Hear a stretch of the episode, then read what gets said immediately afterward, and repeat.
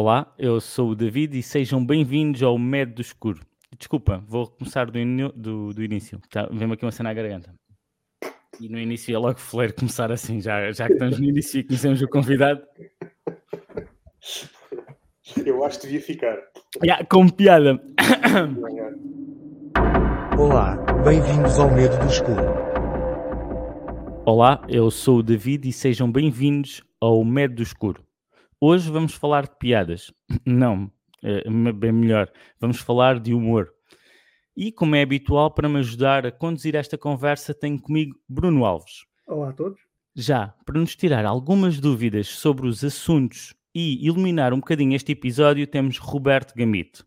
Roberto formou-se na ETIC como designer e é especialista em Photoshop, Illustrator, cinema 4D, mas foi na escrita e no humor que achou um refúgio perfeito para abrir e exprimir o que lhe vai na mente. Roberto é co-criador da série Troglodicas, em conjunto com Dário Guerreiro, e é autor dos podcasts Túnel de Vento, Tubarão Negro, Peixe Fresco, Bárbaro, Evangelho segundo o Vergalho, Avalanche, Roberto Gamito, de Roberto Gamito e Tertúlia de Mentirosos. Neste último, Tertúlia de Mentirosos, Roberto já entrevistou largas dezenas de humoristas e simpatizantes da comédia. Ouviu histórias, partilhou momentos e debateu os vários contornos da comédia. Provavelmente o nosso convidado de hoje é o Daniel Oliveira dos Humoristas. Bem-vindo ao Médio do Escuro. Roberto, como estás? Para já começo com medo do escuro e medo do que possa vir aí. Mas sim, o que disseste é- não sei se é- é- acho que é mais ou menos verdade, mas não, não tem peso nenhum, não é aquele tipo de atrativo, ok. E agora, não, não, não é nenhuma espécie de engodo que faça as pessoas fi- ficar a ouvir. Olha, pelo menos ficamos a saber aqui a panóplia de podcasts que tens e já me roubaste a resposta à primeira pergunta, que é, tu tens medo do escuro? Hum, epá, acho que não, acho que não, acho que não. Nem ao literal, nem, Nem ao metaforicamente. Não, não. Maravilha. Se pensarmos no escuro enquanto colapso da economia, posso ter algum medo. Mas tirando isso, não, não acho, não tenho medo. É, na verdade, o escuro aqui para cada um de nós pode ser uma coisa completamente diferente. Roberto, eu nesta introduçãozinha falei eh, um bocadinho sobre a tua formação, sobre o, facto de teres estudado design e também calculo que valorizes bastante a boa estética. Queria-te fazer uma pergunta. A comédia e o belo podem andar juntos? Podem, não, não há problema. Mas, mas a comédia acho que não tem nada. não- acho que a relação direta não é com, com o belo. Uhum, Eu acho que a comédia só se dá bem com o belo quando o belo se arma em arrogante. uhum. Por isso mesmo é que estava a perguntar se podem andar de mãos dadas. Às vezes não é mais difícil quando algo é esteticamente perfeito, quando até o próprio humorista é bonito ou bonita, eh, conseguir ter piada. Aos olhos do público não há aqui um pouco hum, um preconceito, alguma coisa assim. Eu acho que essa ideia antes existia, mas, mas atualmente acho que não.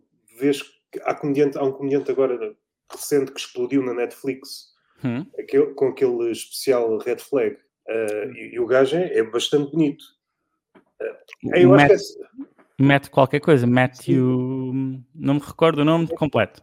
sei que o, o nome do especial é este. Ele rebentou nas redes sociais, acho que foi no TikTok, Uhum. mas há mais exemplos. Eu acho que essa ideia se calhar teve algum peso durante algum tempo, mas, mas também tem que ver muito com a nossa época. Nós ligamos muito mais à imagem do que ligávamos já há 10, 20, 30 anos. E Então aquilo, acho. aquilo que tu estavas a dizer em relação ao belo, Uhum. o meu problema é que nós vamos, estamos a caminhar, não sei se na comédia, sem tudo, para uma espécie de estetização da arte. Aquele, aquele tipo de coisas que vemos às vezes, seja em filmes, seja na vida dita real, aqueles quadros, Uhum. às vezes abstratos, outras vezes não, mas um quadro que não te magoa de forma nenhuma. E esse tipo de belo é que pode não ter que ver com, com a comédia. Mas a comédia pode sempre ridicularizar isso. Porque raia que a arte chegou aí. Tem tanto medo de se afirmar enquanto tal que agora são formas que não, que não, não têm peso nenhum. Não, Uhum. que, é que se vê à venda, sei lá, numa Conforama ou aquelas réplicas que não, não têm, não podem magoar ninguém. E, e aí não sei até que ponto é que a comédia tem que ver com isso. Eu acho que a comédia está mais ligada com a história do feio. Parece-me. Pois. Eu também acho que está mais junto a isso. E, e, e, e também queria te perguntar: estavas aqui a falar que atualmente nós ligamos muito mais à estética, mas achas que a comédia e o humor ao longo dos anos vai-se alterando e existe tipos de humor ou alguma história do humor, seja eh, durante uma época foi mais engraçado de rir de, de, uma queda, depois foi, durante um tempo foi o humor negro, depois já é algo com, com a atualidade, depois já é o político, não sei, vês que tem existido essas oscilações ou é tudo muito homogéneo? Se calhar a uma escala mais curta, se pensares a uma escala nacional, tu vês essas flutuações. Mas uhum. se vires assim mundialmente, num país se calhar tem mais força um determinado tipo de humor, noutro tem outro, e se fizesse o somatório, mais ou menos uh, a mesma a coisa, coisa. A coisa ia ser homogénea? Certamente há, há de haver diferenças, mas só consegues ver isso, se calhar daqui a dois séculos, é que consegues perceber que tipo de, de humores é que caracterizam realmente este século. Tem que ver muito como a sociedade. Tu, para dizeres que tipo de humor é que existe hoje, ou que tipos de humor é que existem, tens que conseguir definir que tipo de sociedade é que é esta que estamos a viver. E tu não consegues fazer isso em poucas palavras. Claro. Só o historiador é que vai conseguir fazer isso. Por isso.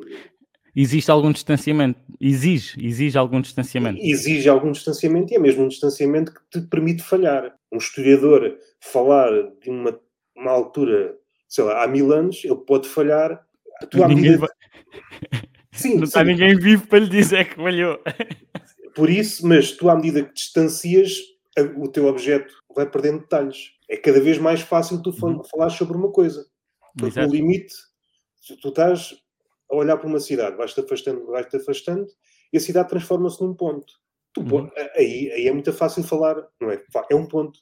Mas será que é bem um ponto? Um... Fez-me lembrar aquela teoria das notícias de que um tsunami no, no Japão. Ah, ok, olha, um tsunami no Japão, morreu milhões de pessoas. Ah, em Espanha Uh, houve um acidente de carro. Ih, coitados dos espanhóis, morreu montes de gente. A vizinha aqui do lado partiu a perna. O quê? A vizinha partiu a perna. Oh não, o que é que vamos fazer? E agora? Ou seja, esta questão da distância não era o mais grave, mas se for ao nosso lado, é o mais importante. Sim, isso é, isso é válido em tudo. Mesmo nas guerras, quanto mais próximo estiver, mais, mais atrito ou, ou mais perturbação causa. Quando era guerras lá longe, viu-se com a Ucrânia, com a guerra na Ucrânia, uhum. já, já, já provocou outro, outro tipo de sentimento. Se, por exemplo, houvesse uma guerra na, em Espanha, aí já está, era, era quase um sentimento parecido àquele de experimentar uma guerra. Já estávamos ali a milímetros. Aqueles uhum. que estivessem na fronteira estavam assim: epá, eu por metros não estou numa guerra. Eu, não é? eu, estou a metros de estar a vivenciar uma guerra. É? Se calhar vir um vento, eu estou em guerra. Aqui em Portugal estou seguro. Bem visto. Falaste aqui, já agora se calhar vamos aqui para uma parte um bocadinho histórica da cena uh, e, e, não sei se me consegues ajudar ou não, mas nós lemos que Aristófanes é o pai do humor, e talvez seja a primeira referência que exista sobre comédia, que tenha algo escrito. Uh, não sei se é verdade, se é mentira, se tens mais algum alicerce que me consigas ajudar aqui. É, ele não é bem um, ele é o pai da comédia, o pai do humor. É, é, é, mais, é, é, que depois entramos nessas definições, mesmo para quem sabe, é muito difícil. É muito difícil definir o que é que é comédia e o que é que é humor. Mas para uhum. alguns, a comédia é algo mais.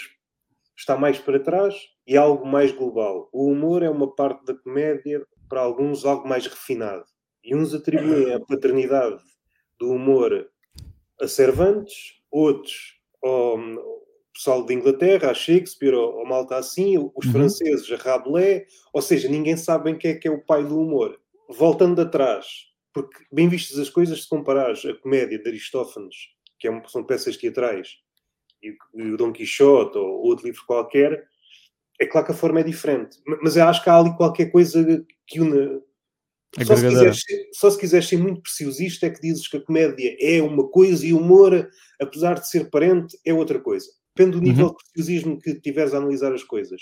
Mas há, há, há, há, referências para trás. Nas obras de Aristófanes ele refere três mestres. Um acho que é Eupolis, mas, mas, há, mas porque é que é, chamado o pai da comédia? Porque primeiro foi o comediante mais importante da antiga comédia. A, a, Uhum. a- Grécia Antiga tem três tipos, tem três fases de comédia. Tem a antiga comédia, depois tem ali um período médio e depois tem a nova comédia. Ele, ele é basicamente o representante dessas três fases. Da nova comédia há um representante que é o Menandro, que hoje Hum. podíamos dizer que é um comediante politicamente correto. Ok. Esse que foi depois do Aristófanes, não chegou quase nada.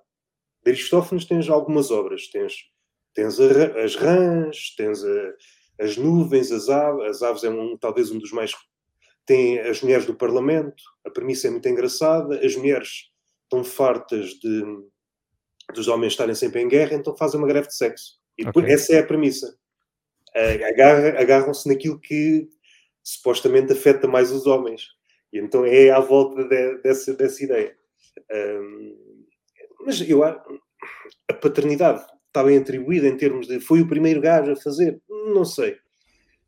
Mas certamente foi um dos primeiros, se pensarmos no, no por exemplo, em arqueologia, estão sempre, ah, o, o homem onde é que nasceu? Está sempre a vai sempre um bocadinho para trás, descobre-se Uhum. uma civilização um bocadinho mais antiga. Epá, é, é um dos primeiros representantes, dos primeiros representantes é provavelmente o mais importante. É, é Talvez que- Deixou, deixou obra escrita e isso também ajuda. Né? Para trás pode ter existido pessoas muito boas e com ideias eh, muito à frente, ou, ou com o conceito de comédia e conceito de humor, mas não deixavam registro. Isso é importantíssimo para a gente. É assim, eles deixaram, É. só que com o passar dos anos as coisas perderam-se.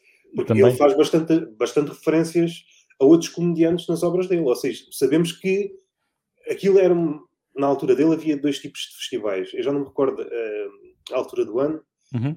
Vários comediógrafos, como, que era como eles se chamavam na altura, iam a um concurso com as suas peças e depois, depois era o primeiro, o segundo, o terceiro lugar. Ele, ele não sei quantas peças escreveu ao todo. Não sei se deve ter chegado, se calhar, a uma, uma centena de peças. Eu Uhum. não sei se chegou a nós para aí, que umas oito, talvez. Ou seja, sendo a personagem mais importante de- dessa janela de tempo, só chegou a oito peças. E, Pois, e os, é. o- e os- e os outros estão lá só referências, piadas ass- assim um bocadinho mais Soltas. soltas, tu consegues eh, saber mais ou menos quem são, porque fazes referência, vais buscar, eh, sei lá, a livros que nada tem a ver com comédia e percebes mais ou menos quem era aquela figura.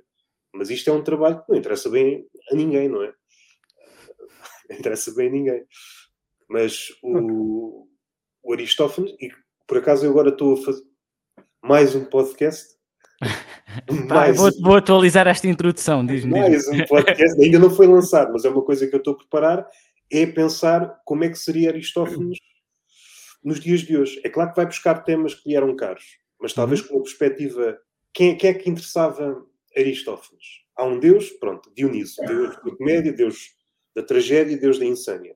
Uma um herói Hércules, que era normalmente apelidado como glutão, um trapalhão, esta estava sempre presente.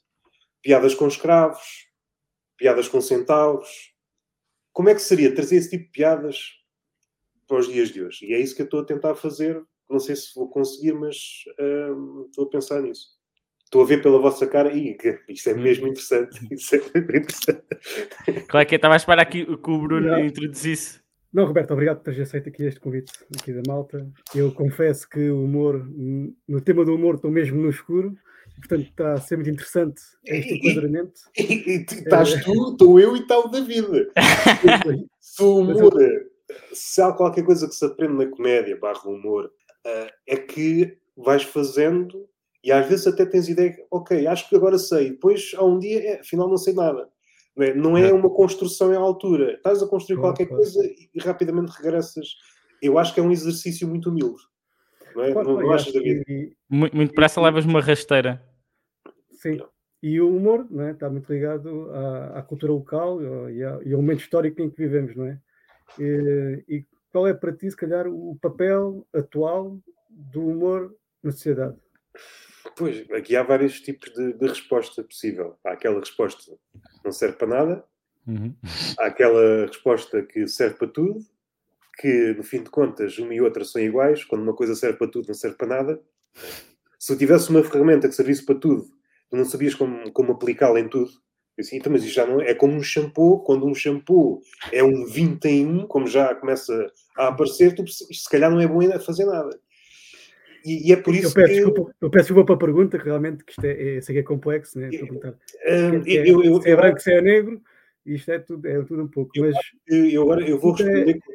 O, o Ricardo Cruz Pereira gosta de responder com citações, então eu vou usar essa, essa técnica. Há uma frase de Nietzsche que é: não há factos, há apenas interpretações. E esta frase ajuda-nos para responder essa. De facto, de facto, não há factos, não há forma de aferir se a comédia faz alguma coisa. Mas cada um interpreta depois a comédia como Uhum. quer. Uhum. E, e basta ir, por exemplo, é claro que tu estás a pensar noutra coisa e eu estou a descer uns níveis, uns degraus na conversa, mas basta assistires a um, um espetáculo de stand-up em que a mesma piada dita num sítio funciona, produz risos, noutra não produz nada. Como é que eu posso dizer que a comédia faz alguma coisa quando eu estou a dizê-la da mesma forma, num sítio produz um efeito, no outro sítio não produz nada? Isto é inconcebível, isto seria ridículo noutras profissões. Por exemplo, um padeiro trabalha num, num forno, isto produz pão, no outro, epá, eu te pus massa aqui, não está aqui nada. Está aqui nada, então o que é que se passa aqui? E a comédia é muito isto. É, O, o valor não é palpável. é- No fim de contas, pode-nos fazer bem ou mal, mas não é palpável. ele, ele o- volta e meia pode ser palpável, mas tu não tens garantias que ele continue palpável. A questão é essa. A Mas comédia o papel, não- da, o papel do humor não é fazer rir ou criar eh, sensações diferentes e sentimentos diferentes e, nas pessoas. Nessa, a coisa ba- mais básica não é provocar uma mudança de estado de espírito, por exemplo. Sim, eu acho que essa resposta é mais, má? essa resposta é mais unânime. É para fazer rir. Exato. No, en- no entanto, no entanto há, há casos que me, que me fazem pensar um bocado. O último especial do Chapéu é lá um, há um momento em que começa a utilizar a palavra trans e às vezes nem faz sentido. Isto tem um, é uma espécie de callbacks entre, entre especiais anteriores. O que é que é expectável no humor, na comédia? Que faça rir. Mas naquela situação, a câmara, não sei se é propositada em princípio, é uma grande produção, tudo é pensado ao milímetro, aponta para o público. E tu percebes no público, não é um riso, é uma tensão. De cada vez que ele diz a, palavra trans. E ele sabe o que é que está a fazer. E, e eu estive aqui a pensar numa coisa, é quando, quando a sociedade se torna verdadeiramente hipócrita, o que é que acontece? Há um riso, uma espécie de... Aquilo que acontece muito na televisão. Toda a gente se ri, mas ninguém se está a rir verdadeiramente. O, o comediante ou quem faz uh, piadas sabe até onde pode ir. E aí podemos. Será que isto é comédia? Porque o comediante não quer dizer que ele vá até ao fim do mundo, mas tem de saber quais são os limites e de vez em quando passar a corda, esticar a corda, talvez pôr um pezinho fora do limite. Quando o comediante está de tal forma domesticado e, do outro, e nem sequer há, há surpresa, o comediante está a dizer qualquer coisa que as outras pessoas queiram ouvir, e por isso eu dei esse exemplo da televisão, mas pode ser pode, pode ser visível em círculos de pessoas muito ricas. Se, se tiveres a sorte ou o azar de ires uma festa de pessoas muito ricas, toda a gente está a lembricos uns aos outros. E há este tipo de riso em que. Mas ninguém está a contar piadas. E é nessa situação que eu começo a pensar se a comédia é realmente para fazer rir. Eu acho que nessa situação é para fazer aquilo que o Chapéu fez. É exatamente o contrário. Eu percebo o vosso jogo, eu percebo como é que me querem limitar, mas agora vou impor uma espécie de terror nas vossas caras. Porque no caso do chapéu, ele às vezes usava a palavra trans, nem fazia sentido. Mas ele sabia exatamente. O que estava a fazer. hum, numa sociedade crescentemente hipócrita, há aqui qual- há- acontece aqui uma espécie de curto-circuito na comédia. Eu acho que a comédia tem muito a ver com a surpresa, com uma surpresa numa sociedade cada vez mais almofadada pode gerar ansiedade. Então, em vez da surpresa, surge uma espécie de confirmação daquilo que tu queres ouvir. Ora, se tu estás só a dizer coisas que as pessoas querem ouvir uma vez e outra, não sei até que ponto é comédia. Se calhar é preferível não fazer rir e fazer aquilo que o chapéu faz. Mas isto, pronto, isto é só o início de uma grande discussão que podia dar a- para horas. É, Sim, sim, sim. Claro. Porque se formos a ver bem, é o que tu estavas a dizer, nem todo o riso é um riso humorístico. E, ma- mas a comédia também, quando se apresenta, apesar de querer fazer rir, podemos esperar outras reações. Não é só a gargalhada que deixa muitos vezes um, um humorista em cima do palco satisfeito. a gargalhada e, e a maioria uh, das pessoas, calhar, que escrevem piadas para subir a um palco e diz elas, espera, risos e gargalhadas. Mas há piadas que tu procuras, mas é exatamente o que estavas a, a falar: o desconforto, o. o ah, quase um. E, e, voltar a pegar o que estavas a dizer, que é quase como é que ele foi capaz de dizer aquilo? Não é? Como é que ele foi, que fez aquele raciocínio, como é que ele foi capaz de dizer aquilo num palco, tipo. E, e tem piada porque eu já pensei nisto. Às vezes são lugares comuns que estão nas cabeças das pessoas, seja sobre temas sensíveis. Um, se, não sei se concordas com isto, que o riso não é isso, todo, isso todo humorístico. Sim, concordo. Tu estavas mais a pensar no caso quando é aquele humor tipicamente negro. Uhum. No, neste, neste caso, do último especial do Chapéu, ok, é também isso, mas acho que é outra coisa que é ele sabe com, com que linhas é que a sociedade se cose. Ele é como se, como aqueles trapezistas ou aqueles uh, funambulistas que passam num fio que está preso em dois edifícios e tem para. Ele, ele sabe onde é que estão os fios todos. E, e só o facto de ele estar a passar sem proteção nenhuma assusta as pessoas.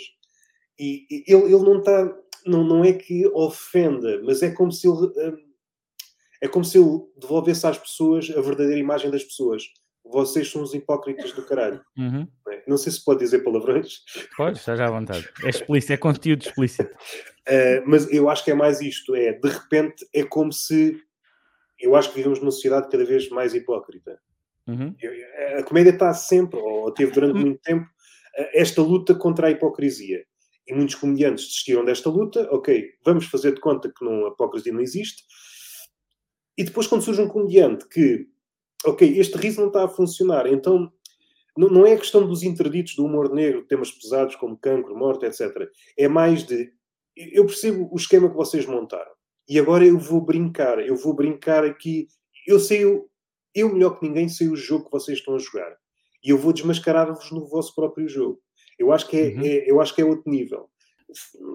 As posições. De... Uh, sim, mas, mas aí, sim, em última, em última análise seria isso, mas aí teria que voltar com a palavra atrás naquilo que disse.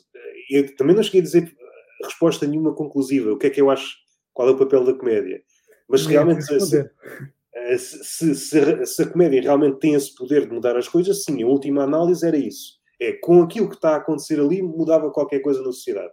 Mas não sei se tem esse poder, não sei se pode acontecer, mas não sei se, não, se pode ser permitido. a falar poderia ser só apenas entretenimento, não é? Começou por aí e é isso que é. Depois tem várias ramificações que evoluem para dezenas de possibilidades. Não é? Portanto, estava a dizer que é difícil, e, e compreendo a tua posição, de escolher uma, um caminho, não é? quando há centenas, eh, dezenas de, de opções não é? desse papel e dessas funções que o humor pode ter. É que eu, eu vou fazer uma pergunta com uma opinião lá no meio, que é, é o humor deve, deve servir para mais do que fazer rir. É eu, na minha opinião, quando faço esta pergunta e respondo logo. Pá, só que, que faço a rir já é muito bom, pá. É isso, é já fazer rir. E a maioria das pessoas, quando está a escrever algum, ou escrever, ou pensar, ou a idealizar alguma coisa, conteúdo humorístico, o, o, o cerne da questão é fazer rir não interessa como, não há ali. Uh, não há ali uh, pensamentos de malvadez ou pensamentos de tanta bondade para fazer mudar a sociedade. Não, eu vou falar deste tema porque consegui chegar a um raciocínio ou consegui dar volta de tal maneira que isto vai fazer rir. E esta é a principal função. E acho que é a única. Acho que deveria ser a única. Tudo o que vem acima é um acrescento. Não sei se vejo assim a comédia e se quando escreves ou quando vais atuar tens mais do que essa intenção. Ou fazer rir e se rirem já é bom. Eu acho que rir é muito bom, pá. É se fizer. Eu, eu acho que o problema é que quando vais. Normalmente há pessoas que dizem serve para rir, mas serve também para fazer pensar não é? Uhum. Serve também para mudar o mundo e às tantas serve para tudo, não é? Às tantas nós, nós, não, nós não precisamos profissão nenhuma, nós precisamos é de comediantes em cada esquina a contar piadas, não é? Uhum. E não precisamos de ativistas, não precisamos de médicos, não precisamos de políticos, precisamos é de comediantes em cima de palancos em cada, em cada rotunda. É. Como, é que tu é, vês os, os, como é que tu vês os, os uh, humoristas, humoristas ativistas? É isso? Não, não, não, não há necessidade ou há? Epá, haverá sempre, porque eu acho que o terreno das artes é mesmo isso, é o terreno da liberdade. Eu acho que faz o que quiseres, faz o que quiseres. Mas, mas eu acho que é sempre, corre sempre o risco de ser uma incongruência, porque as duas coisas não, não convivem bem. Porque eu, eu acho que o humor, embora possa ser aqui e ali moralista, quando, quando fica aprisionado por esta ideia, facilmente esquece o humor facilmente esquece o fazer rir e começa a pregar, não é? Começa a dar uhum. sermões, não é? Não começas a ser tu o hipócrita da sociedade, ou seja, dá a volta. Aquilo que estavas a dar o exemplo do chapéu de eu vou-vos apanhar na vossa hipocrisia. Um humorista, quando quer ser o ativista, às vezes não corre esse risco de dar a volta. Corre o risco e, e a 99,9% das, das, das vezes é isso que acontece. Mas há um caso limite, supondo que há a possibilidade de seres uma espécie de santo, tu estás a pregar uma coisa e estás a, fez, a fazer aquilo que pregas. É uhum. claro que para a maioria dos humanos não é isso que acontece. Há sempre um desviozinho, não é? Há sempre. Tu estás, queres dos outros uma coisa que tu não consegues para ti. Uhum. Um, e, é, e, quando há um desfazamento tal, como aconteceu, não é preciso citar nomes, em que pede-se coisas às pessoas, seja durante a pandemia, e depois o humorista faz exatamente o contrário, percebes que há um abismo, não é? É, é, é esse é o calcanhar daquilo do, do humorista moralista. É... Eu gostava só de dizer que, que, que a capital do distrito do Algarve de, é Faro, mas continua. Ah, pensei que era Diogo. Ok, não, era só. ok, pensei que era Lembrei-me agora que. Sim, sim. Porque pode haver pessoas fora do Algarve que não saibam. Isso não sabem onde é que fica Faro e não tinha nada a ver com conversa, desculpa. Não, é que fica uma ideia que me cabeça. Já, né? Exato. Um... Uh, de qualquer maneira, ainda com esta conversa, o fazer rir uh, ou, ou, contar piadas ou, ou, ou, criar humor, criar comédia, tem as suas regras. Elas são assim, tão mas, bem definidas. Mas, mas posso, posso termina, termina. Força, força. É, é, Interrompi-te com esta à parte. É, é, claro que pode fazer mais que, que rir, mas, mas aqui entra uma coisa. Eu acho que eu acho que a comédia, tal como todas as artes, é esquiva. Talvez a comédia seja a, a arte mais esquiva o comediante pode tentar que a comédia faça determinada coisa, mas a comédia parece que tu podes tentar que a piada seja assim, assim, que tenha aquela reação e aquilo dá-te a volta. Às vezes pensas que é mais fraca e a piada é afinal mais forte, pensas que é uma piada curta e a, e a, e a piada desdobra-se, dá um texto de 5 minutos. Ou seja, o controle que tens em relação à piada é fictício.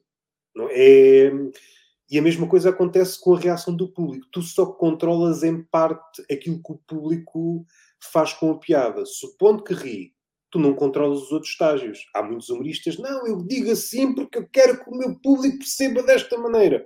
Porra, então mais vale não fazeres porque, porque isso é uma relação ma maquinal, não é? Tu estás, fazes uma coisa, esperas a reação daquele lado. Tu estás a trabalhar com máquinas. O ser humano, para o melhor e para o pior, tem este lado, este desvio, não é? pode ir para um lado como pode ir para o outro. O inesperado. E o que é que pode acontecer? O que acontece nas outras artes, supondo que a comédia é uma arte, a comédia é tal boa, é de tal maneira boa ou de tal maneira diferente que ao saíres dali apetece fazer qualquer coisa. Esse é o último estágio da arte. É quando vês uma coisa que, que te mexe de uma forma que às vezes não sabes bem como, apetece fazer qualquer coisa. Essa coisa pode ter que ver com a área em si, um comediante a contar uma piada, apetece-me fazer comédia, ou uma coisa que já fazes, apetece-me, já faço tricô, e pá, agora apetece-me fazer tricô até às 6 da manhã, porque fiquei motivado. É este, este tipo de energia, mas é uma coisa que acho que não, não, não se pode controlar. Não. Se fizeres isto já premeditado, eu agora fazer esta piada e passar aqui uma energia, estas pessoas vão sair daqui, vão, vão mudar o mundo. Não, isso não acontece. Não é? Isso é um Cristina Talks, não é? Isso é uma, não, não. venda de banha da cobra, é o, aquele. Yeah, é isso. Yeah. Pode ser que aconteça, mas eu acho que a comédia perde sempre qualquer coisa quando parte do princípio que pode fazer isso. Ele eventualmente pode fazer isso, mas se partir com essa consciência, deixa de o conseguir fazer. Uh, Parece-me que é mais isso. Não sei se queres acrescentar alguma coisa, Bruno. Ah, ia... confesso, confesso que eu estou em desvantagem porque estou aqui em, em, conversa com os humoristas e eu sou um, São gajos, são gajos das finanças, portanto, não tem muita piada. Mas qual, qual é a tua percepção? O que é que, quando vês alguma coisa de comédia, o que é que levas da comédia? Pode dizer, não levo nada, eu estou ali a parir. Claro. Pode ser, e é, e é bom, só que seja isso. Não, Os comediantes acreditam. acho- o ponto que eu acho mais importante da comédia é o fazer pensar. E numa sociedade em que cada vez mais estamos eh, a ser bombardeados constantemente com a mesma informação e com o mesmo pensamento, a comédia le- leva-nos a sair deste, deste hum, padrão de pensamento. Não é? E acho que, além do riso, tem essa função de sair da caixa, de sair do pensamento, eh, com, o- com o ridículo, com, bem, explorar- explorar esse, esse campo não, tão diverso e tão, e tão possível, eh, que é, que é, que é e, e o humor tem essa capacidade, não é? Eu acho que sim, mas pronto, é a minha opinião enquanto alguém das finanças. Basicamente, não podes ter medo do ridículo. Há aqui uma. Nós podemos ter aqui um bocadinho medo do escuro neste podcast, mas medo do ridículo quando estás a falar de humor ou quando queres fazer alguma piada é um bocado contraditório, porque a exposição que é, e principalmente vamos falar aqui, Roberto, do stand-up, que é subir a palco sozinho, com um holofote e um microfone e dar o corpo às balas, não pode existir medo do ridículo.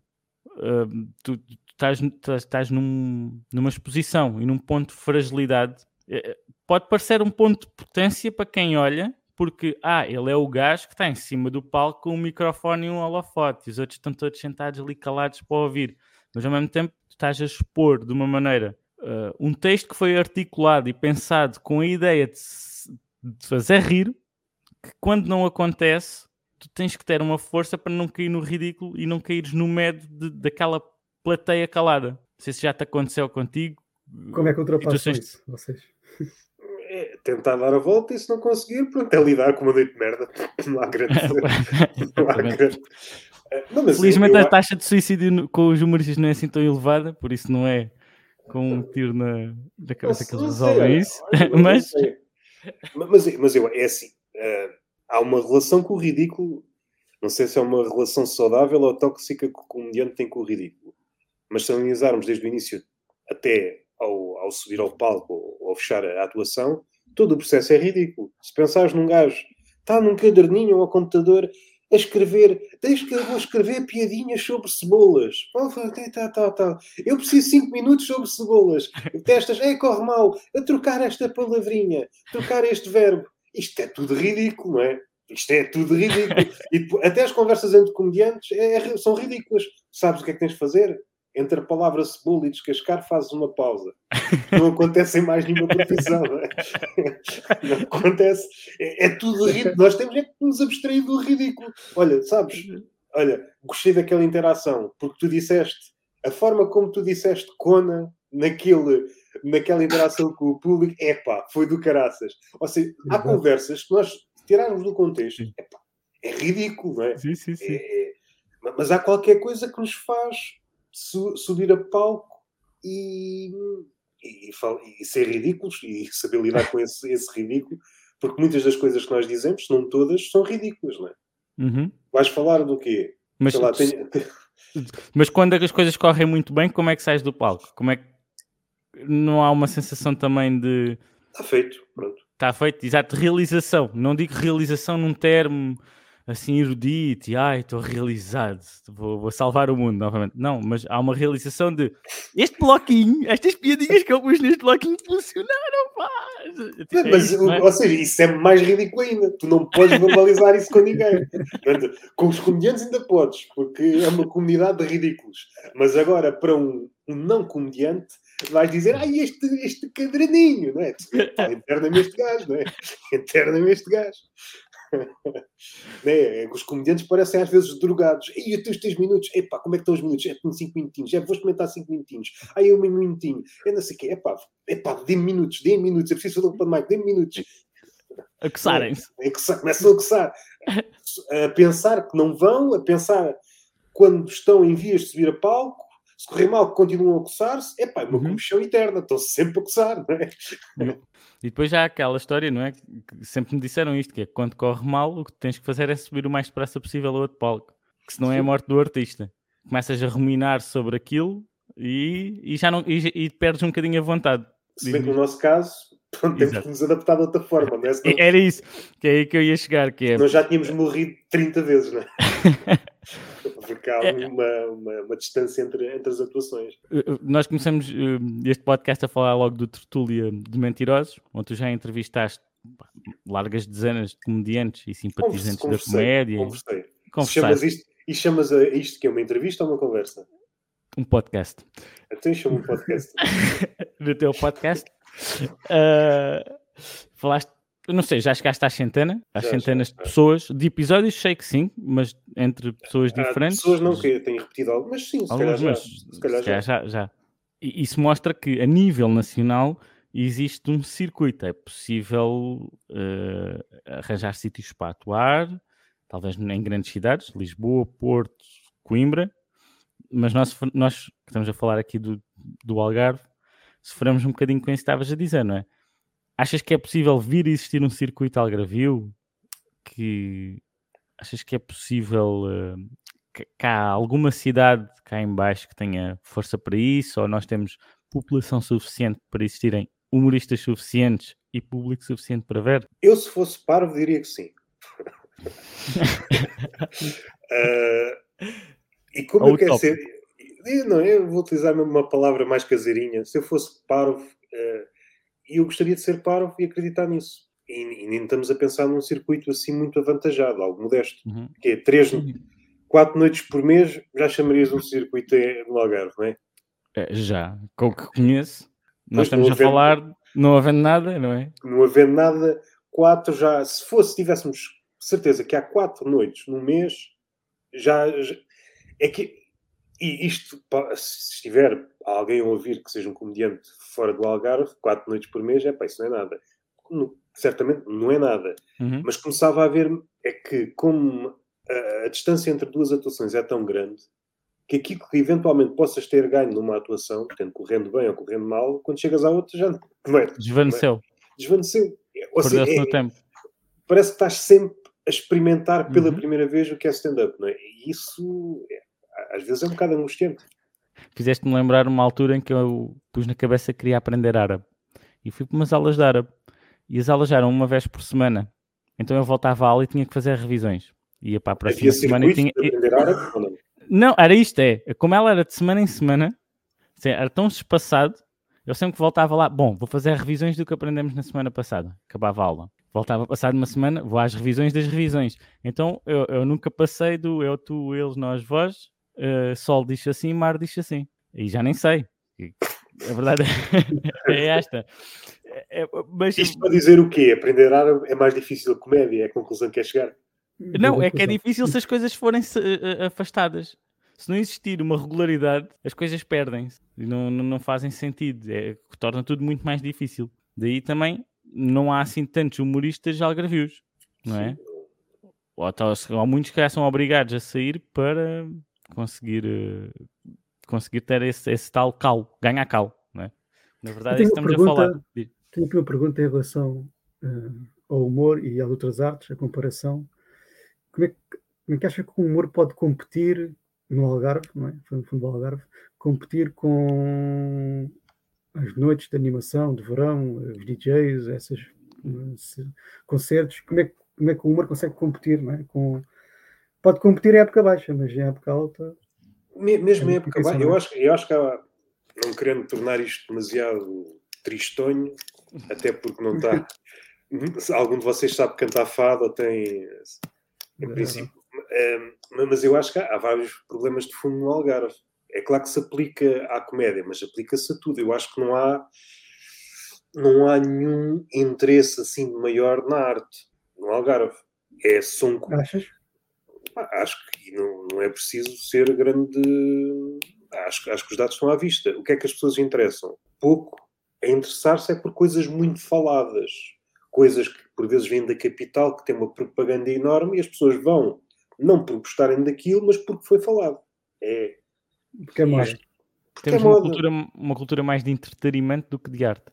Sim, sim. E não, não há a cultura de sair à noite para ver, eh, para ver seja o que for. À Uhum. exceção de, se calhar, bandas que tem que ser porque muito, muito raramente vêm cá Uh, e eu já estou a falar num cenário implausível. Que banda é que vem só o Algarve e não vem mais lado nenhum de Portugal? É? é, um, é, um cenário, é um cenário implausível. Mas supondo este cenário, isto, porque esta conversa que estamos a ter aqui, se calhar se falasses com um músico algarvio, ia-te dizer exatamente a mesma coisa. Mesma coisa. Uh, exatamente mesmo. Já, eu já ouvi, até já falei com, com, com, com alguns. Um, eu acho que não há, não há, não há grande não há grande vontade. Não, há grande vontade. De, pá, não, sei, não sei, isso. Não sei, não sei, não é, não sei a questão do mercado. Eu acho que pá, isso, isso levar-nos ia, levar ia várias horas, mas. Será que a cultura do imediatismo que nós temos, que não é, das redes sociais, em que quero ouvir a piada agora em um minuto, agora, ah, agora vou andar de carro até Faro, duas horas, para estar a ouvir piadas, já não vou gostar de nenhuma, quando passar aqui na rede social, e tenho uma piada em um minuto e pronto, está tá feito. Né? Tenho aqui o meu, o meu desejo de, de entretenimento resolvido. Não é? Será que é? competir com as redes sociais não é, não é difícil? Ah, é, sim, mas, mas isso, tem, algo, isso, isso, tem, isso tem algum peso, mas não pode ser a resposta para tudo. Caso contrário, não claro, havia claro. stand-up nos outros sítios do, do país, não é? Caso contrário, aparecia agora vou dar, este, não, vou dar outro exemplo, que este agora, por situações, uh, sei lá, o Bruno Nogueira anuncia outro, outro solo. Vai, agora, encheu o Altice no outro, foi encher. Ninguém compra bilhetes. Isso era muito engraçado. Isso, ninguém, ninguém, zero bilhetes. Zero bilhetes no Altice. E ele, epá, sou o Bruno Nogueira até à última. E ele não cancelava. E depois tinha uma despesa do caraças, porque ele isso dava um comentário. O, um gajo que encheu o Altice, não sei se uma vez, duas, a Joana Marca agora vai três vezes. Um, não, e fora com a Nespra, que também vai, sim, sim, sim. não só. E, e agora zero bilhetes. Zero bilhetes, porque as pessoas foram dizendo umas às outras: olha, stand-up. E olha, Netflix, descobriste a Netflix, epá, tem muita merda. E, e, muita merda melhor que aquilo que vais ver. Epá, não vale a pena sair de casa. Mas, mas um boicote organizado. Não, mas eu estou aqui a brincar, mas isto tem algum peso, porque... Mas há uma experiência, não é? Há uma experiência. Não, mas isso, é assim, se olhas, eu acho que é no Japão que está a acontecer um fenómeno de pessoas que passam anos em casa porque já não sentem necessidade de sair de casa. Eu acho que é isto que vai mais ou menos acontecer no Ocidente. Estamos um bocadinho mais atrasados nesse aspecto, mas acho que vamos nesse sentido. Nós, nós não gostamos assim tanto de pessoas. Mesmo aqueles que dizem, ah, eu gosto, ninguém gosta assim tanto de pessoas. E isso a verdade fica à vista quando vais para uma cidade com muita gente. Quando outra pessoa começa a ser um obstáculo para o teu caminho. Não há humanistas quando tu queres ir de um ponto A ao ponto B e chegas atrasado. Tu não consegues. Assim, epá, aí já não gosto de... É, se alguém me disser eu era para fazer um caminho em 5 minutos e levei 10 horas e continuo a gostar de pessoas, é pá, deem-lhe um prémio Nobel da, da paz ou, ou da física, um qualquer, deem-lhe um qualquer. É uh, pá, é, ou seja, é muito fácil gostar de pessoas quando há muita distância entre nós. Uh, isto para, para, não dizer nada, mas uhum. é, é, voltando, voltando à ideia inicial que não gostamos assim tanto de pessoas. Quando houver uma coisa que esteja à altura desta experiência, porque estamos, estou a brincar em parte, mas o outro lado é que estamos à, todos à procura de qualquer coisa real, não é? E é por isso que normalmente um, uma das qualidades que apontam ao humorista, ele é muito verdadeiro, ele é muito genuíno, é muito. está tudo à procura, parece que andamos todos enganados e mal sabem ele que a maioria das vezes o comediante não está a dizer verdade, é? mas isso, isso é outro, outro assunto. Mas está toda a gente à procura desta coisa. Quando houver uma espécie de simulação que faça exatamente aquilo que o comediante ou outro artista faz, não quer dizer que estas coisas desapareçam. Mas já ninguém vai a, já ninguém vai encher altices vai fazer um bar para 20 pessoas, certamente. Okay. Parece-me. Olhando para, para exemplos, seja na Ásia, em países em que parece que estão umas décadas à frente, parece-me que o mundo vai neste sentido, nos afastarmos cada vez mais. Porque, bem vistas as coisas, chegamos, é, o outro, ver pessoas, mas isto, ver pessoas, isso não, hum. Parece, mas pode ser uma visão catastrofista. Parece-me uma, uma excelente ideia para nos encaminharmos para o fim do podcast. Uh, essa ideia de não há ninguém que goste assim tanto de pessoas. É fantástico. Mas eu, eu, eu, ainda, tenho, ainda tenho mais um. Posso alargar mais 10 minutos. Se vocês quiserem. Sim, Uh, estamos a caminhar, eh, mas preparamos aqui os nossos momentos, eh, que os que avisamos. Não sei se trouxeste aqui os momentos preparados que tínhamos falado. Epá, Se di- consegues- di- se, se me disseres, eu. Va- Vamos aqui, no podcast normalmente fazemos aqui uma brincadeira com os nossos convidados em que fazemos três momentos que são o sapo, eh, engolir sapos, o meter a pata na poça e a memória de elefante. E é só, em pouco tempo, eh, contar uma experiência em que já tiveste que engolir sapos ou algum sapo que tenhas visto alguém engolir, alguém que tenha metido na pata na poça ou tu mesmo tenhas metido a pata na poça. E por fim, para fecharmos, não só com esta ideia de que nem toda a gente gosta assim tanto de pessoas, uma memória positiva, uma memória, algo que se tenha passado que nos saia daqui com um bocadinho de alento. Se calhar vamos aqui para o primeiro momento, que é o engolir sapos. Engolir sapos. Roberto, tens algum sapo? Epá, eu acho que toda a gente anda a engolir sapos uns atrás dos outros, não é? É verdade. Acho Mas que- alguma em particular aqui, ou sobre o humor, ou que tenha-te acontecido com o humor? Epá, com o humor, como nunca, não chega, não sei se algum dia vai ser, mas não chega a ser a, a profissão, não é? Uhum. Eu acho que estamos mais naquela de colher algum, uma espécie de entusiasmo, não é? Se fosse, se aquilo que nós fazemos fosse para nos chatear, se calhar não fazíamos, não é? Ou pelo menos não fazíamos, calhar, stand-up, fazia outras coisas, não, não Uhum. valia a pena. Aquilo que tu tens de escrever material para ires atuar 5, 10 minutos e não sei onde, não sei o quê, Uh, não sabes se, se há comida, não sei o quê, não sabes não sei o quê. Ou seja, se tivesse. A... Isto, mais uma vez, somos ridículos, não é? Porque isto bastava pôr numa folha de Excel, epá, mas isto é coisa mais estúpida, isto não é eficaz, não é? Por isso é que o Mas Bruno é de finanças e não faz stand-up. Pois, se ele, mas se ele, sa- se ele algum dia bater com a cabeça em algum sítio e apetece-me fazer stand-up, ele, como é de finanças, vai pôr tudo no Excel, mas estes gajos são burros, não é? Estes gajos são burros. Então, onde é que está aqui? Isto está negativo. Está negativo. Está tá, tá negativo e ainda não impus as parcelas todas. Perdi dinheiro e perdi tempo. Yeah, é que nem, nem faz sentido. Nem faz sentido. Mas, mas, hum, por isso, na comédia, acho que, assim que me recordo, acho que não. não, Novo. não eu acho que mais uma coisa abstrata que, que eu tenho vindo a, a perceber é ma- mais a, na, na- sei lá, no campeonato laboral, eu, eu acho que há aqui uma coisa que é, qual é o sapo? E dentro desse sapo há vários sapos, é como se fosse uma matriosca de sapos. é como se fosse uma matriosca de sapos. Eu acho que foi hum, a esquerda ter baixado os braços em várias coisas. Ter tirado o foco nos trabalhadores e dispersou-se e de repente perdeu-se figuras importantes como os sindicatos, o- os jornalistas com o peso que tinham, porque a esquerda esqueceu-se que qualquer poder, seja ele onde for, seja na política ou numa empresa, qualquer poder sem contrapoder vira tirania. Um chefe Uhum. que sem contrapoder faz o que quer. E vendo casos noutros países, mas não é, basta os nossos casos, as, as empresas estão todas a ir no sentido da desumanização, a pedir coisas que já estão ali no limiar. E pá, isto, se estivéssemos noutro tempo e com umas correntes, já podíamos chamar quase escravatura. Estamos aqui mesmo no limite, estamos aqui no limite. Se houvesse orçamento para as correntes, já podíamos chamar Já escravos. estava. Já estava. E Faz lá em um Excel, Bruno, para ver se dá para comprar correntes.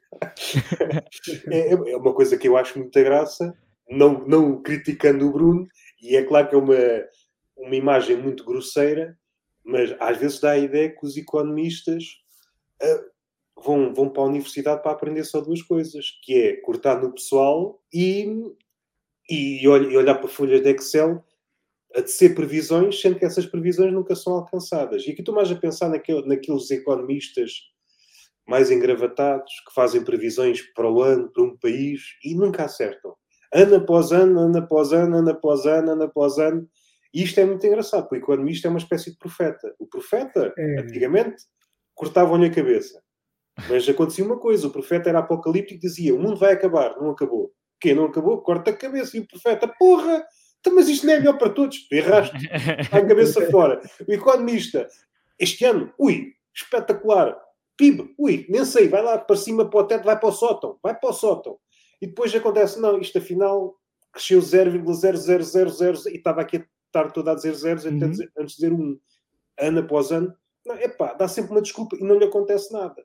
O que é que eu promovo? É, não estou a dizer que faz cabeças rolarem. Mas, ou seja, a falta, há aqui uma falta de critério. Há aqui, há aqui qualquer coisa que se perdeu. Nem que seja dar um cartão amarelo ao economista. É, tipo, pá, cartão Em- em amarelo.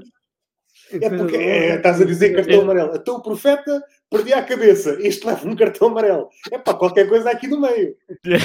Há aqui uma sova, vá, pelo menos uma sova. Em defesa da honra, eu tenho que concordar contigo. contigo, dá-lhe. porque É verdade, é verdade que.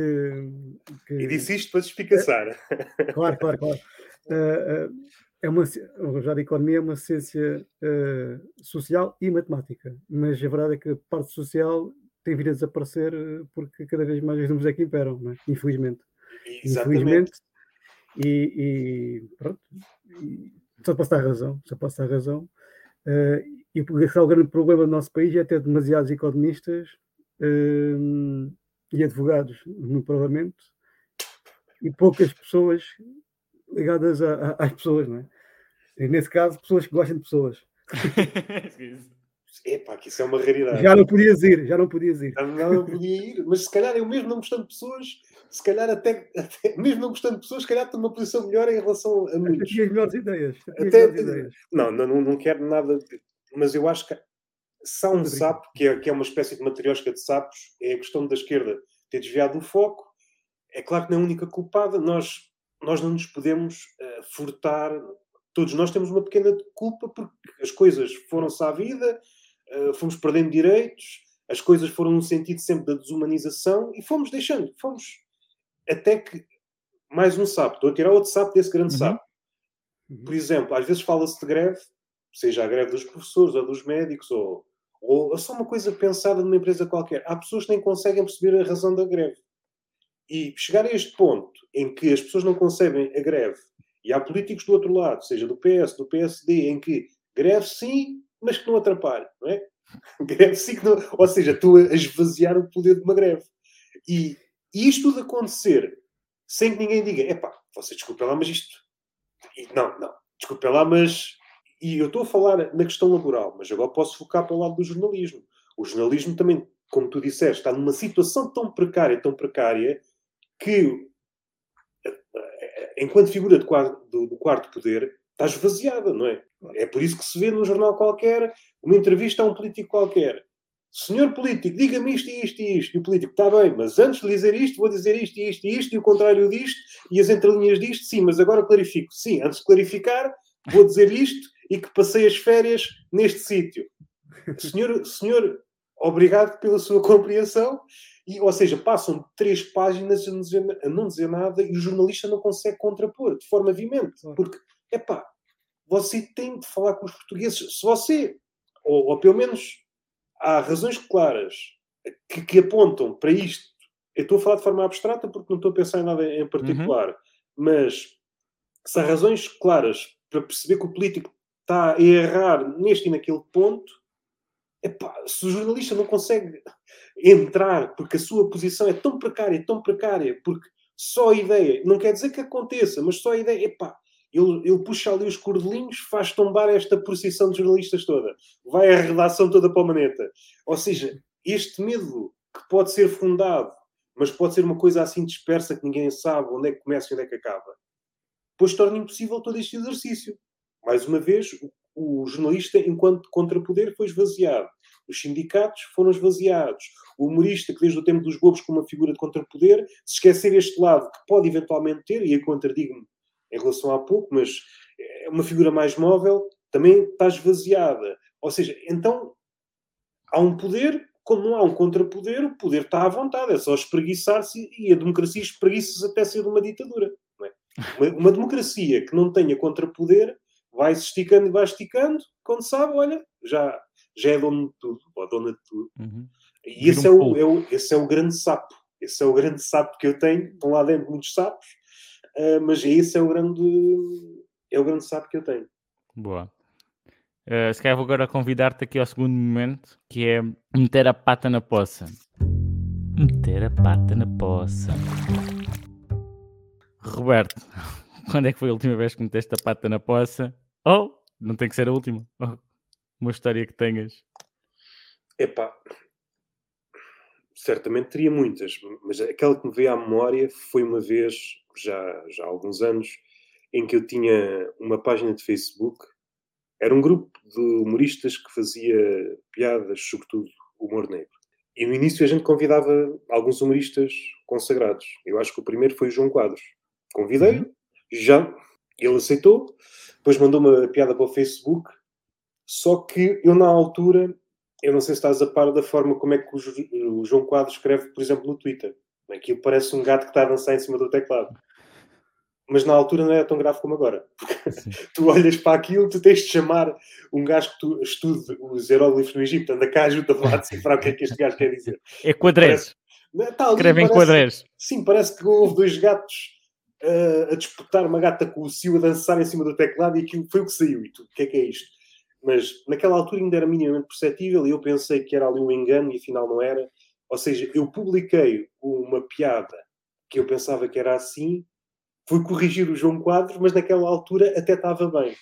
Eu aí meti a pata na poça. Ele depois disse-me logo, eu corrigi, uh, mas eu... Corrigiste altura... correção. Sim, sim, corrigi. ele, ele, ele, nesta situação, ele estava correto. Mas eu, eu, eu não tinha este historial. Isto, se calhar, foi que há uns 10 anos. Uhum. Nessa altura, se calhar, eh, não haviam gatos a dançar em cima do teclado, havia, sei lá, meia dúzia de joaninhas. De vez em quando tinham força para puxar uma tecla. Era a única coisa que, que acontecia. Um, e, e senti-me mal, porque ele foi. Não é que isto tenha. Ih, grande peso! Não, mas na altura senti-me mal porque um, ele foi muito solícito. Encontrei uma vez no, pá, numa FNAC, na altura morava em Lisboa. Uh, ele já tinha dito, mas encontrei, ele já tinha dado o número de telemóvel. Falei: olha, quando, quando começarmos, gostávamos de ter uma piada tua. E ele: é pá, não tinhas problemas, mandou-me. E, e, depois dessa, dessa prontidão toda, há este, este engano logo na primeira piada do primeiro convidado e assim, uh, eu, Já eu, o convidaste para a tertúlia de mentirosos? Não, não, não, não, não, não. Mas pode, pode vir a acontecer, não, não se sabe, não se sabe. Experimenta. Com a piada, mandei-lhe a piada de novo e olha, tenho um convite para te fazer. Epá, já não me recordo, por acaso eu não me recordo da piada, já não me recordo da piada. Não faz mal. Então caminhamos aqui para o último momento do nosso podcast, que é o Memória de Elefante. Memória de Elefante. E Roberto, ia-te pedir uma memória que esteja aí calcada na tua mente, que tenha feito sorrir, uma coisa que nos ilumine aqui um bocadinho. Novamente, se for possível, com o humor. Epá, assim de repente não estou. Por acaso tenho uma, mas essa não posso contar. Só posso contar quando a gravação acabar. Um... Se tivesse Patreon, era ótimo essa deixar agora. Yeah. Tenho que caminhar a moto para o Tenho que saber! Temos que ouvir agora no Patreon. É uh, pá, mas ainda que seja uma coisa pequena, mas é, é fixe. Uhum. Por exemplo, no, no de Mentirosos, falar com, com, com, com o pessoal humorista. É, é fixe, não é? Cada um tem a sua perspectiva, cada. E deixa lá, é porque, porque há coisas que ficaram fora das gravações e eu não, eu não, eu, eu não, não posso contar. E é por isso, se calhar, não é o melhor exemplo. Por isso é daí a minha hesitação. É pá, sei lá, olha, não é, é que não, não é uma memória de elefante porque foi recentemente, por exemplo, sei lá, o, fui ver o Léo Lins e, não, e, e gostei. Não é assim, não é assim uma memória. Olha, uma memória de elefante tem um elefante que não é minha, mas tem que ver com Portugal. Quando Portugal andava nos descobrimentos, era um país que tinha, tinha orçamento. Tinha, tinha tanto orçamento que nem precisava fazer folhas de Excel. Era aquela. não havia economistas. Uh, e houve uma altura. Yeah, não, é, tinha, na altura, pá, é estourar, é estourar. Até que houve uma altura o pessoal olhou para trás, então, mas já não há dinheiro, porra foi aí que começaram a cortar nas coisas. Aí, aí nasceram os economistas em Portugal. E as folhas de Excel, uh, exato. Uh, eu já não me recordo quem foi o Papa. Para dizer o nome, depois vou, vou errar, mas Portugal ofereceu uma comitiva de animais ao Papa. Entre eles um elefante, entre eles um rinoceronte. O rinoceronte é muito conhecido porque há um pintor muito célebre que pintou o retrato do, do, do rinoceronte e, primeiro, a situação já é estranha. Porque é que vais oferecer animais, um elefante e E o Papa adorou o elefante. Ele andava com o elefante. Isso já uh, estamos a falar que, segundo os relatos, eram animais exóticos. O Papa nunca tinha visto um rinoceronte, nunca tinha visto um elefante, havia mais animais. Mas é, é claro que o rinoceronte é um bicho enorme, o elefante também. É esta coisa de. É, é estranho, e também é estranho pensar que na altura um rei ou alguém muito poderoso, epá, temos uma coisa que é que vamos oferecer ao Papa? Mirra? Não, isso demos ao outro. Há, há, há não sei quantos séculos. Uh, que não somos rei magos. Que é uma coisa, um perfume? Não, isso fica mal. Onde é que o Papa usa perfume, não é? Uh, vamos oferecer animais. Animais, estivemos em África, temos isto aqui uh, empilhado. Isto na... Temos estoque. Temos estoque, de elefantes. Ainda perguntaram, há, há por aí alguém que tenha eh, tenha a ideia de fazer uma nova arca de Noé, há notícia de dilúvio? Em princípio não. Então, manda isso para o Papa, pá. Isto é a razão de ficar. Eu acho isto, estamos a falar, pá, aí deve ser no século XVI. Deve ser no século... Eu não sei precisar. Se procurarem, ah, é capaz... Porque há relatos. Eu sei que li isso já há algum tempo, mas há relatos de, de, dos testemunhos. Até era fixe fazer uma espécie de documentário, ficcionar isto tudo. Né? Reações, uma espécie de office e o Papa tem aquele testemunho, a reação dele ao receber um elefante. É, pá, eu acho que lindo, eu acho lindo. Consegues-te pôr na, na pele do Papa, todo contente, tal, a fazer as suas, a matar árabes, coisas normais, e depois. Chega ao estafeta do CTT, olha, ah, tem ali uma encomenda. Olha bem caixa, e ele assim, o quê? Crianças de orfanato? Não. o quê? 30 strippers? Não. Um elefante. Olha, também ah. serve, também serve. E afeiçoou-se, mas eu acho que tratou mal o elefante ou não. Ele não demorou muito. tem tromba, está bom. Está bom, está bom. uh, e, e, também isto, isto também é engraçado, imaginar a amizade entre o elefante e o Papa. Isto está quase um livro infantil, não é? Uhum. Não. não sendo uma memória minha, é uma coisa que tem que ver com Portugal e normalmente. Uma memória coletiva. É, eu acho que faz falta recordar. Eu acho que é no... dos nossos maiores momentos em que alguém pensou, não, que o Papa precisa mesmo é um elefante e um rinoceronte. Mandar, imaginar um elefante no Vaticano, não sei como é que seria o Vaticano na altura, não, não certamente. Se calhar foi aí, foi aí que nasceu a expressão o elefante na sala. Se calhar foi isso, se calhar foi isso na, na sala. que o Papa chegava com o elefante. Não, temos de tirar o elefante da sala primeiro. Yeah, esta conversa. Exatamente. oh não, que eu é que mando, é o elefante.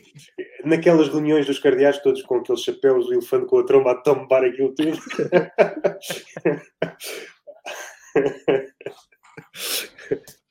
Ora, muito obrigado aqui pelo teu tempo, Roberto. Foi um prazer ter-te aqui no Medo do Escuro.